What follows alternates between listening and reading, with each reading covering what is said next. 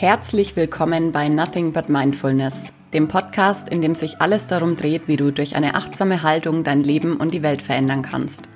Mein Name ist Franziska Dittrich und ich freue mich total, dass du heute wieder da bist und deine Zeit mit mir teilst.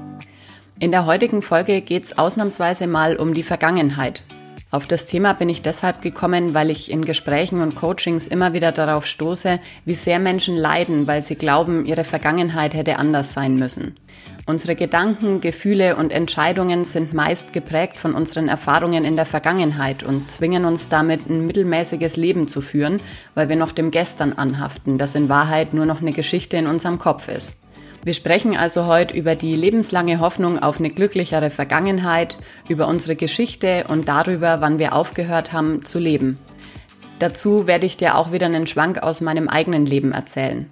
Du erfährst außerdem, was dein Selbstbewusstsein damit zu tun hat und ich teile wieder wertvolle Coaching-Tipps mit dir, die dir dabei helfen, endlich Freundschaft mit deiner Vergangenheit zu schließen. Leg dir gern für die Folge wieder Stift und Papier bereit und lass uns direkt starten. Ich wünsche dir ganz viel Freude beim Hören. Freundschaft mit der Vergangenheit schließen, das klingt im ersten Moment vielleicht etwas komisch und gleichzeitig wie ein riesengroßes Ding.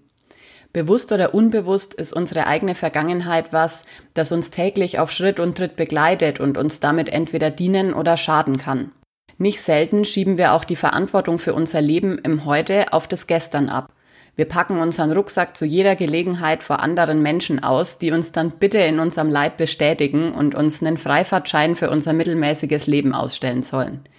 Wir sind fest davon überzeugt, dass das Leben uns nun doch endlich mal was schuldig sei, nach all dem, was wir erlebt haben den Erfolg im Job, die erfüllte Beziehung mit dem perfekten Partner, den finanziellen Wohlstand, die richtigen Menschen um uns herum, die Zufriedenheit und schließlich unser Glück.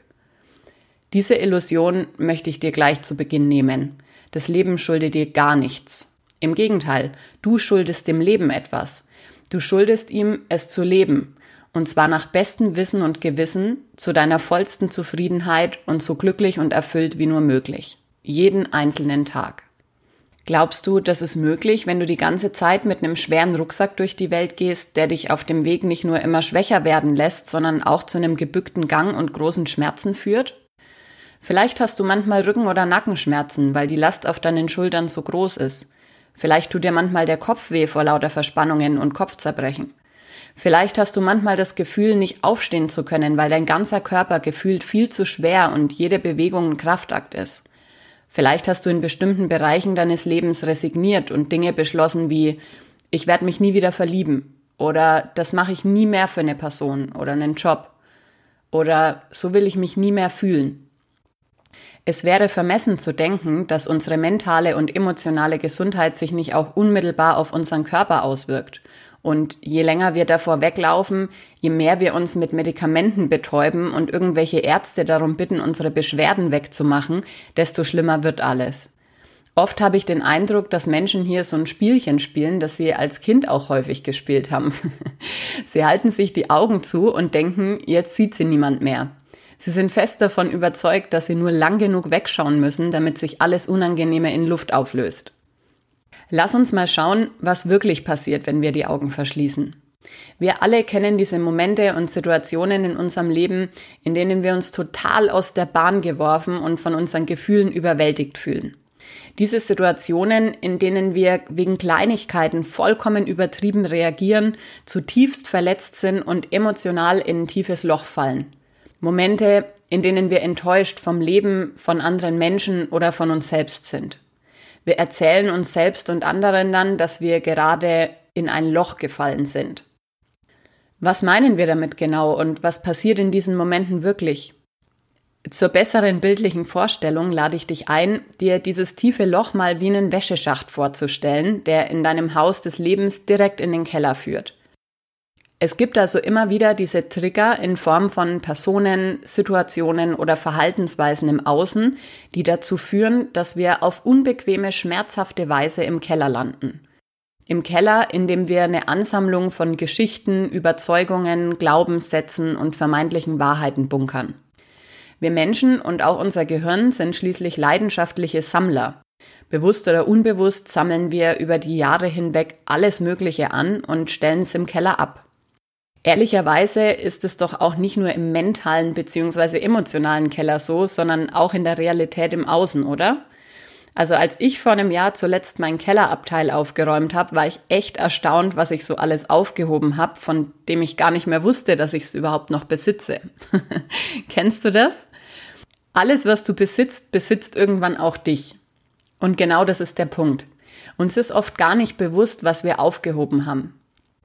Die alles entscheidende Frage an dieser Stelle lautet, ist dein Keller voll mit Sperrmüll oder mit Vorräten? Du kannst dir das so vorstellen. Immer wenn du was erlebst, das dich emotional berührt, also sei es jetzt positiv oder negativ, stellst du eine neue Kiste in deinen Keller. Mal eine größere, mal eine kleinere.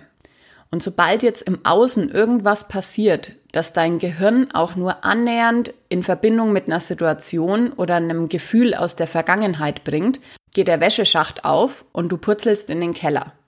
Wenn du jetzt in deinem Keller zu viel Sperrmüll angesammelt hast, wird es dir wahrscheinlich sehr schwer fallen, in diesem Chaos überhaupt noch einen Überblick gewinnen zu können.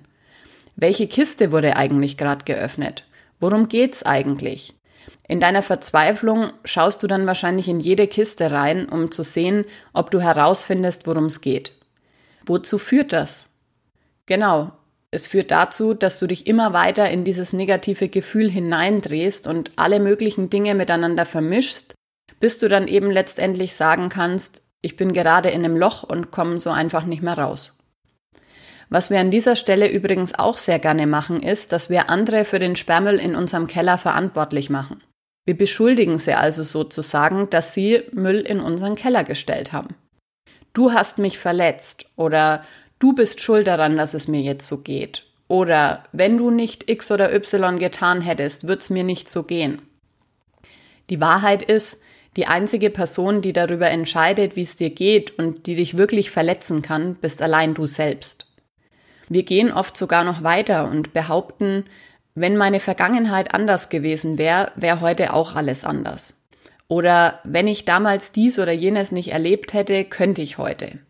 Wir stellen den ganzen Sperrmüll in unserem Keller, also unsere eigenen Überzeugungen und Gefühle, irgendwann gar nicht mehr in Frage, sondern suchen unterbewusst immer wieder nach Bestätigung dafür, all das behalten zu dürfen, um uns selbst und anderen dann vermeintlich zu beweisen, siehste, habe ich doch gewusst, dass es wieder so ist. Beim Finden dieser Beweise hilft uns übrigens auch wieder unser retikuläres Aktivierungssystem, von dem ich in einer der letzten Folgen schon erzählt habe. Fakt ist, dass du selbst bestimmst, was du in deinem Keller lagern möchtest und was nicht. Du entscheidest, ob dort Kisten voller negativer Emotionen, Überzeugungen und Glaubenssätze stehen oder nicht.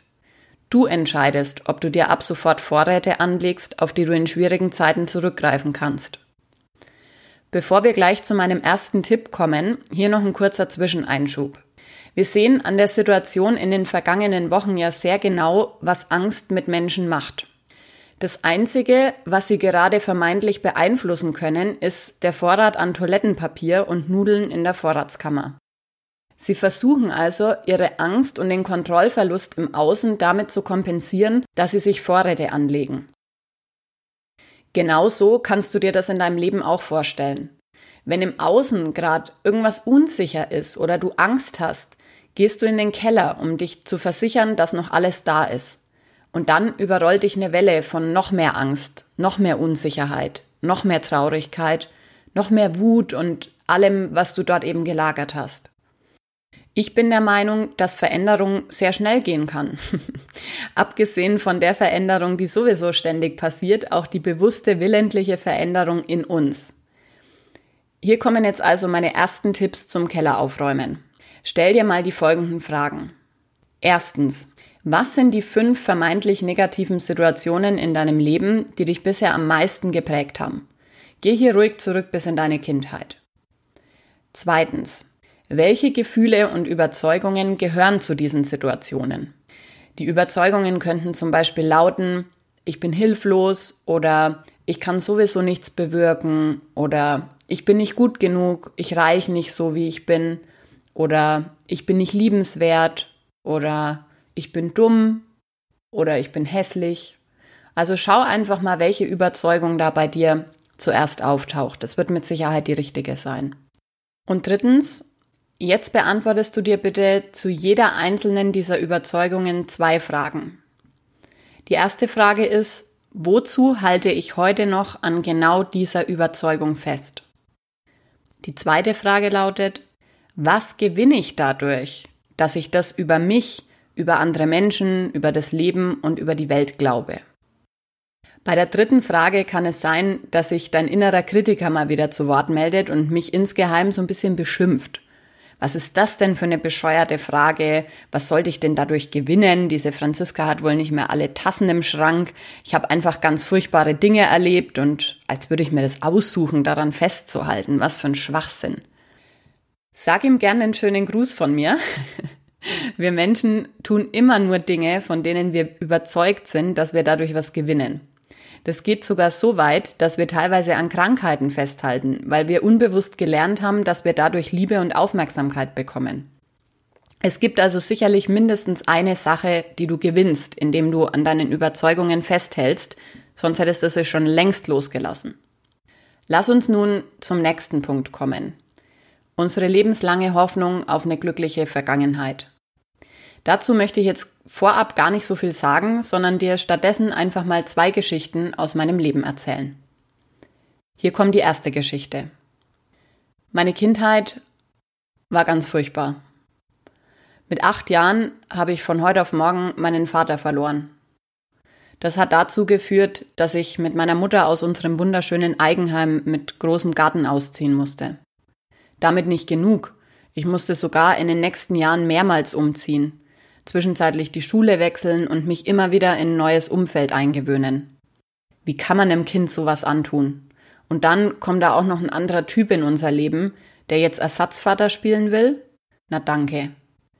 In meiner Jugend kam meine Mutter dann auf die glorreiche Idee, mit ihrem Lebensgefährten 800 Kilometer entfernt, 800 Kilometer entfernt, ja, wohlgemerkt, auf der Insel Usedom ein kleines Haus zu kaufen. Und ich? Mich hat sie einfach sitzen lassen ohne Rücksicht auf Verluste. Ich musste deshalb das Gymnasium vorzeitig verlassen und schon mit 16 meinen eigenen Lebensunterhalt verdienen. Das war echt eine ganz schön große Nummer damals. In meiner Ausbildung zur Sozialversicherungsfachangestellten, die ich ja nur gewählt habe, weil ich dort gut bezahlt wurde, war ich drei Jahre lang gezwungen, was zu tun, das mich überhaupt nicht interessiert. Zwei Jahre nach der Ausbildung war es dann so, dass ich mich beruflich verändern wollte und in der Gegend keinen anderen Job finden konnte. Ich musste also das Angebot meines damaligen Arbeitgebers annehmen und mit Anfang 20 alleine nach München umziehen. In eine Stadt, in der ich keine Menschenseele kenne, keine Freunde habe und mehr als das Dreifache an Miete bezahlen muss. Du kannst dir sicher vorstellen, dass spätestens jetzt der Tiefpunkt erreicht war. Das Leben meint's wohl einfach nicht gut mit mir. Einsamkeit, Frust, Traurigkeit, Wut, Verlustängste. Das sind so die Sachen, die mein Leben seitdem prägen. Hier kommt die zweite Geschichte. Ich hatte eine wunderbare Kindheit mit einer Familie, die mich über alles liebt. Nach acht Jahren war leider die gemeinsame Reise mit meinem Papa vorbei. Ich bin sehr dankbar, dass ich ihn überhaupt kennenlernen und diese ersten Jahre meines Lebens mit ihm verbringen durfte.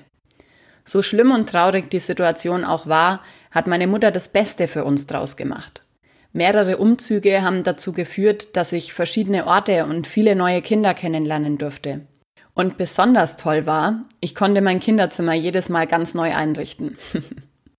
meine Mama hat alles dafür gegeben, dass es mir gut geht und jeden Cent dafür eingesetzt, mir meine Wünsche zu erfüllen. Mein Bonuspapa hat mit mir Motorrad- und Cabrio-Touren gemacht, Allianzen gegen meine Mutter mit mir gebildet, wenn ich mal wieder meinen Kopf durchsetzen wollte. Wir haben wunderschöne Urlaube gemacht und eines Tages erzählten mir die beiden, dass sie sich ihren Traum verwirklichen wollen. Ein Haus am Meer. Ich war damals für mein Alter schon recht erwachsen und habe für mich abgewogen, inwiefern ich dort beruflich und auch sozial eine Zukunft haben könnte, weil die Wirtschaft in Mecklenburg-Vorpommern, abgesehen vom Tourismus, relativ schwach ist und viele junge Menschen ziehen dort weg. Ich habe für mich beschlossen, dass ich mich dort in Zukunft nicht sehe auch wenn es von Minute eins an vollkommen außer Frage stand, dass ich es meiner Mutter von Herzen gönne, dass sie sich nach all diesen Jahren unbedingt ihren Traum verwirklichen soll. Schließlich hatte ich ja schon erlebt, wie schnell das Leben vorbei sein kann. Glücklicherweise hat sie mir das erlaubt und nach einigen längeren Gesprächen zugestimmt, dass ich in Ansbach bleiben darf. Ich habe innerhalb kurzer Zeit einen Ausbildungsplatz gefunden und war gottfroh, nach der mittleren Reife das Gymnasium verlassen zu können. Schule fand ich zugegebenermaßen schon immer doof. Die Ausbildung war zwar fachlich nicht gerade das, was mich interessiert hat, allerdings habe ich dort viele wichtige Lektionen und Routinen gelernt, die mir in meinem Berufsleben bis heute helfen. In dieser Zeit habe ich außerdem gelernt, wie man mit richtig wenig Geld trotzdem ein richtig gutes Leben führen kann. Zudem konnte ich jedes Jahr kostenlos Urlaub an der Ostsee machen. Die Chance, beruflich nach München umzuziehen, hat mein Leben einmal komplett auf links gedreht. Ich durfte lernen, wer meine wirklichen Freunde sind. Ich habe viele wertvolle Erfahrungen gesammelt, tolle Menschen kennengelernt und hatte aufgrund der Tatsache, dass ich jetzt viel allein war, die Motivation, berufsbegleitend für drei Jahre zu studieren, viele Bücher zu lesen und mich persönlich zu entwickeln. Du kannst dir sicherlich vorstellen, dass mich das Leben den Umgang mit Veränderung, stetige Weiterentwicklung, Mut und eine unglaubliche Wertschätzung für die Zeit mit meinen Liebsten gelehrt hat, oder? Und jetzt bleibt die Frage, was von all dem ist die Wahrheit? Was davon ist meine Interpretation? Ist der Inhalt der ersten Geschichte wahr? Oder ist der Inhalt der zweiten Geschichte wahr? Oder vielleicht nichts von beiden? Die Wahrheit ist, es gibt keine Wahrheit außerhalb der Fakten, wie mein Vater ist gestorben, als ich acht war. Ich habe ein paar Mal den Wohnort gewechselt. Ich bin mit 16 von zu Hause ausgezogen und meine Mutter hat mit ihrem Lebensgefährten ein Haus auf Usedom gekauft. Ich habe die Schule verlassen und eine Berufsausbildung begonnen. Ich bin nach München umgezogen. Verstehst du, was ich meine? Wir entscheiden selbst, welche Wahrheit wir glauben. Und diese Entscheidung können wir jeden Tag, ja sogar jede Sekunde aufs Neue treffen. Es ist kein Geheimnis, dass unsere Erinnerung nicht auf Fakten, sondern auf Emotionen basiert. So kommt es auch zustande, dass Zeugenaussagen vor Gericht sehr stark variieren, obwohl alle dasselbe Geschehen miterlebt haben. Jetzt ist es nur vor Gericht so, dass es einen, naja, hoffentlich zumindest meistens objektiven Richter gibt, der die Aussagen und Geschichten immer wieder auf Fakten zu lenken versucht. Diesen Richter haben wir in unserem Leben auch. Meistens heißt er Ego. Nur denk bloß nicht, dass unser Richter sich um Fakten schert. Der Richter sitzt zwischen all unseren Kisten im Keller und fällt sein Urteil nach dem, was am besten in unser Bild von uns selbst, in unsere Überzeugungen und in die Geschichten, die wir uns über uns selbst und unser Leben erzählen, hineinpasst. Noch dazu ist unser innerer Richter befangen, weil er gleichzeitig auch unser Anwalt ist. Er unterstützt uns also dabei, die Schuld bei anderen und bei den Umständen zu suchen, dass wir selbst am Ende fein raus sind und vermeintlich keine Verantwortung für die Dinge tragen müssen. Er plädiert dafür, dass wir uns auf dem ausruhen dürfen, was war und darauf, dass die Schuld außerhalb von uns selbst liegt, denn alles andere würde ja viel zu viel Aufwand bedeuten. Was bedeutet es jetzt konkret für dich und deine Vergangenheit? Natürlich kannst du dir weiterhin die Geschichten erzählen, die du dir schon immer erzählst. Allerdings darfst du dann auch nicht darauf hoffen, dass du andere Ergebnisse in deinem Leben siehst als bisher. Denn wenn wir immer das tun, was wir bisher getan haben, wird auch weiterhin immer das geschehen, was bisher schon geschah. Natürlich kannst du dich auch weiterhin an deiner schlimmen Kindheit, deinen negativen Erfahrungen und Überzeugungen festhalten. Du kannst dir das so ein bisschen vorstellen wie einen Kreis, der an einer Stelle offen ist. Das Leben führt uns immer wieder durch diese Kreise und lässt uns immer wieder dieselben Erfahrungen machen. Solange, bis wir bereit sind zu erkennen, dass es immer einen Ausgang gibt und diesen Ausgang auch nutzen.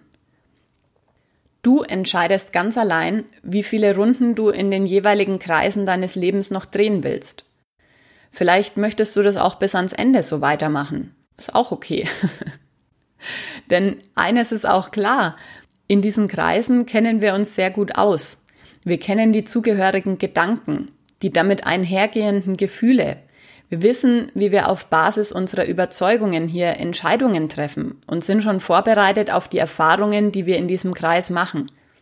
Wir bezeichnen diese Kreise auch oft als unsere Komfortzone.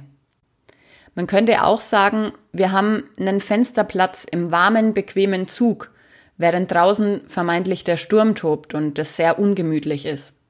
Wir bleiben lieber sitzen, auch wenn wir genau wissen, dass der Zug in die entgegengesetzte Richtung zu dem Ort fährt, an dem wir eigentlich ankommen wollen, weil es vermeintlich sicher ist.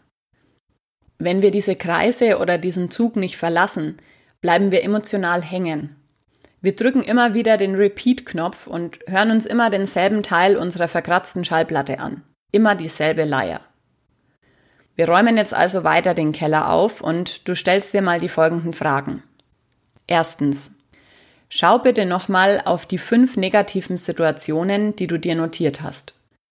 Welche negativen Geschichten erzählst du dir über diese Situationen? Schreib dir diese Geschichten in Kurzform mal auf, als wären sie wirklich so passiert. Also genauso wie ich dir vorhin meine Geschichten erzählt habe.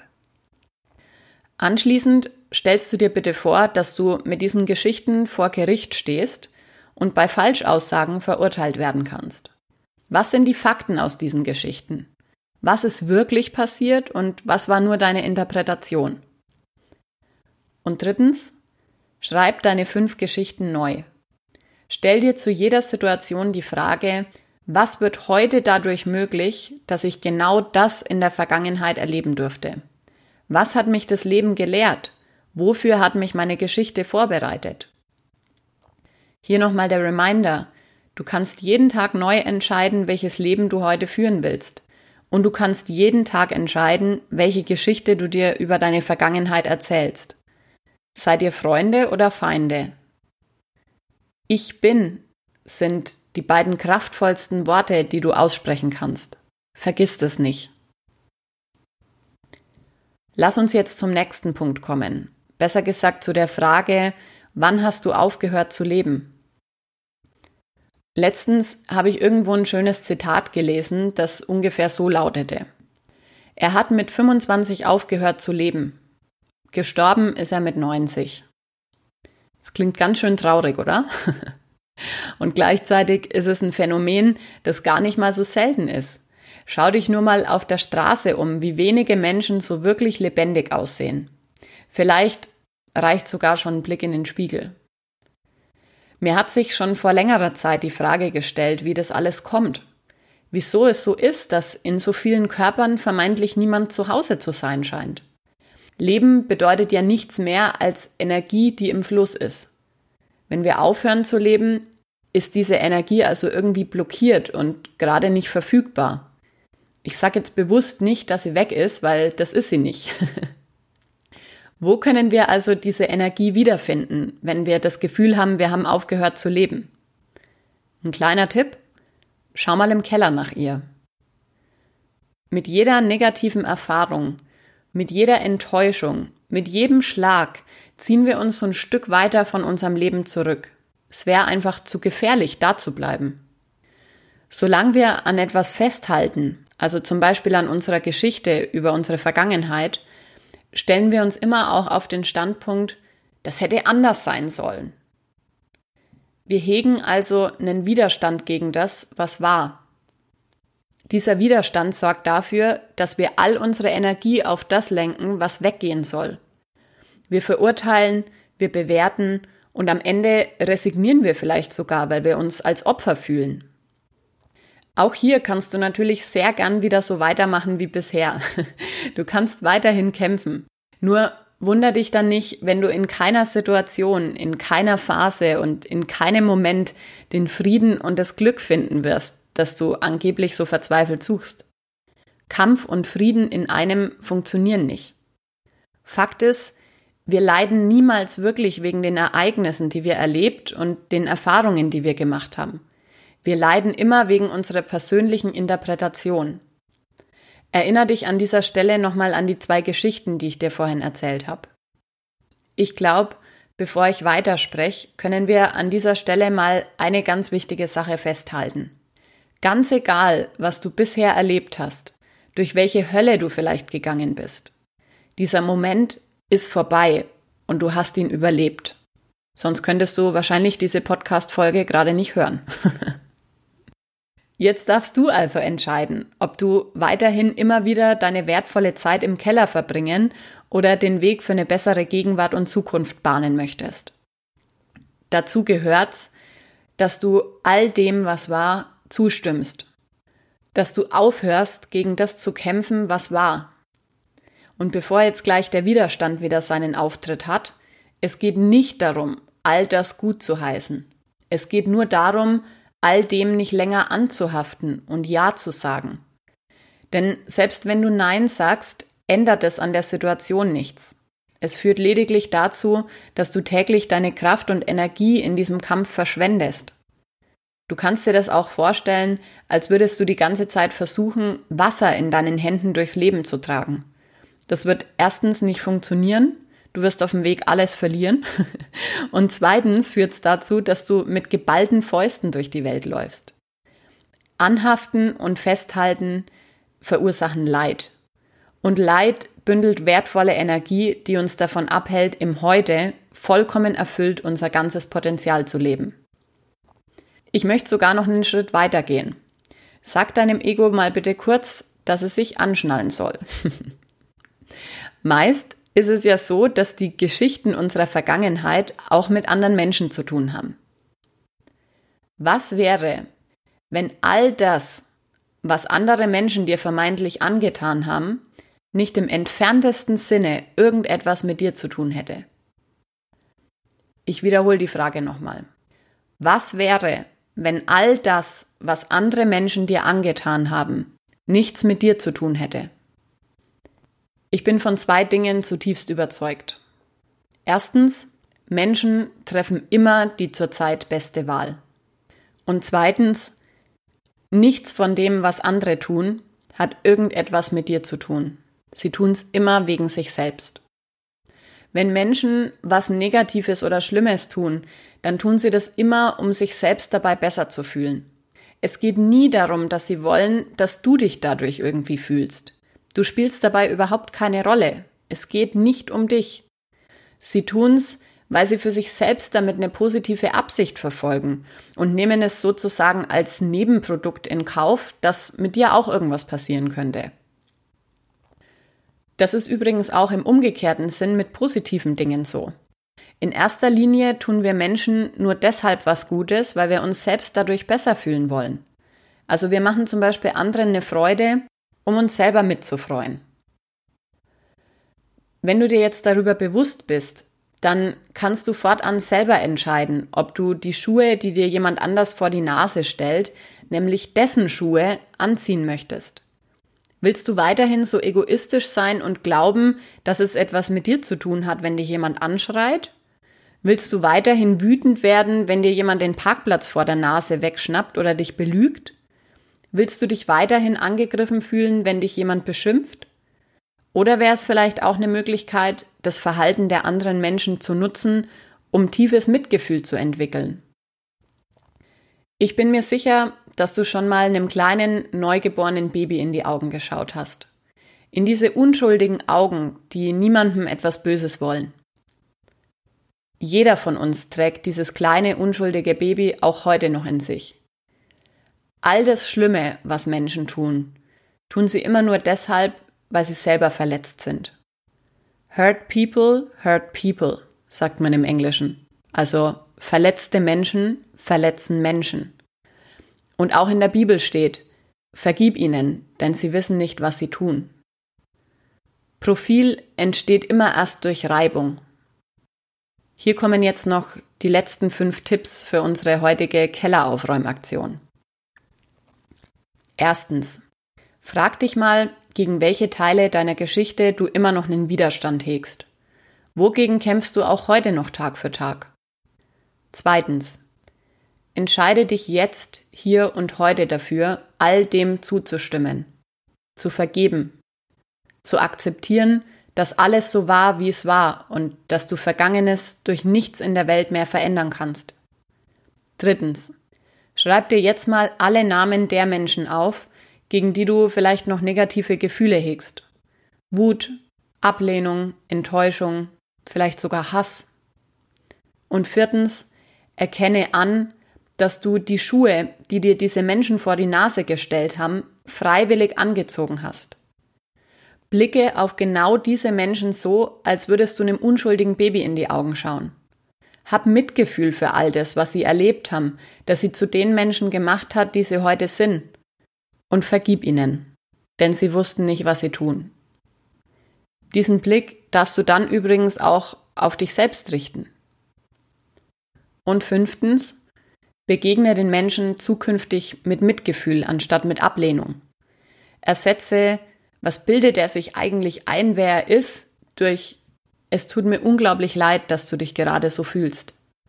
Und anschließend schickst du die Pakete, die sie dir vor die Tür stellen, an den Absender zurück. Das Schöne ist übrigens, dass du durch all das nicht nur dir selber was Gutes tust, sondern auch anderen Menschen. Du kannst deine Beziehungsqualität dadurch auf allen Ebenen immens steigern, weil sobald wir unsere eigene Vergangenheit in uns selbst halten können, können wir auch für andere Menschen den Raum halten, in dem sie sich ganz und vollkommen so zeigen können, wie sie sind. Wenn wir uns erlauben, bestimmte Gefühle zu fühlen, können wir das auch anderen erlauben. Wenn wir uns selbst hören können, sind wir auch gute Zuhörer für andere. Und nur wenn wir uns selbst lieben, mit all unseren Facetten, also auch mit unserer Vergangenheit, können wir auch andere Menschen wahrhaftig lieben. Bevor wir jetzt gleich zum Ende kommen, schauen wir uns noch ganz kurz an, was die Freundschaft mit deiner Vergangenheit, mit deinem Selbstbewusstsein zu tun hat.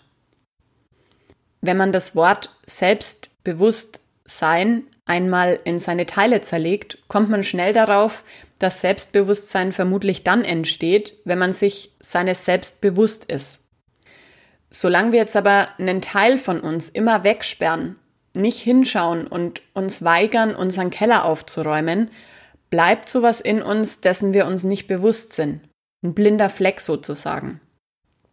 Zu einem gesunden Selbstbewusstsein gehört also auch das Annehmen all dessen, was war. Je besser du deine Vergangenheit verstehst und je mehr du in Frieden mit ihr sein kannst, desto eher wirst du verstehen, dass heute und hier der wichtigste und richtigste Ort ist, an dem du jemals sein kannst. Ich sag das nochmal. Heute und hier ist der wichtigste und richtigste Ort, an dem du jemals sein kannst.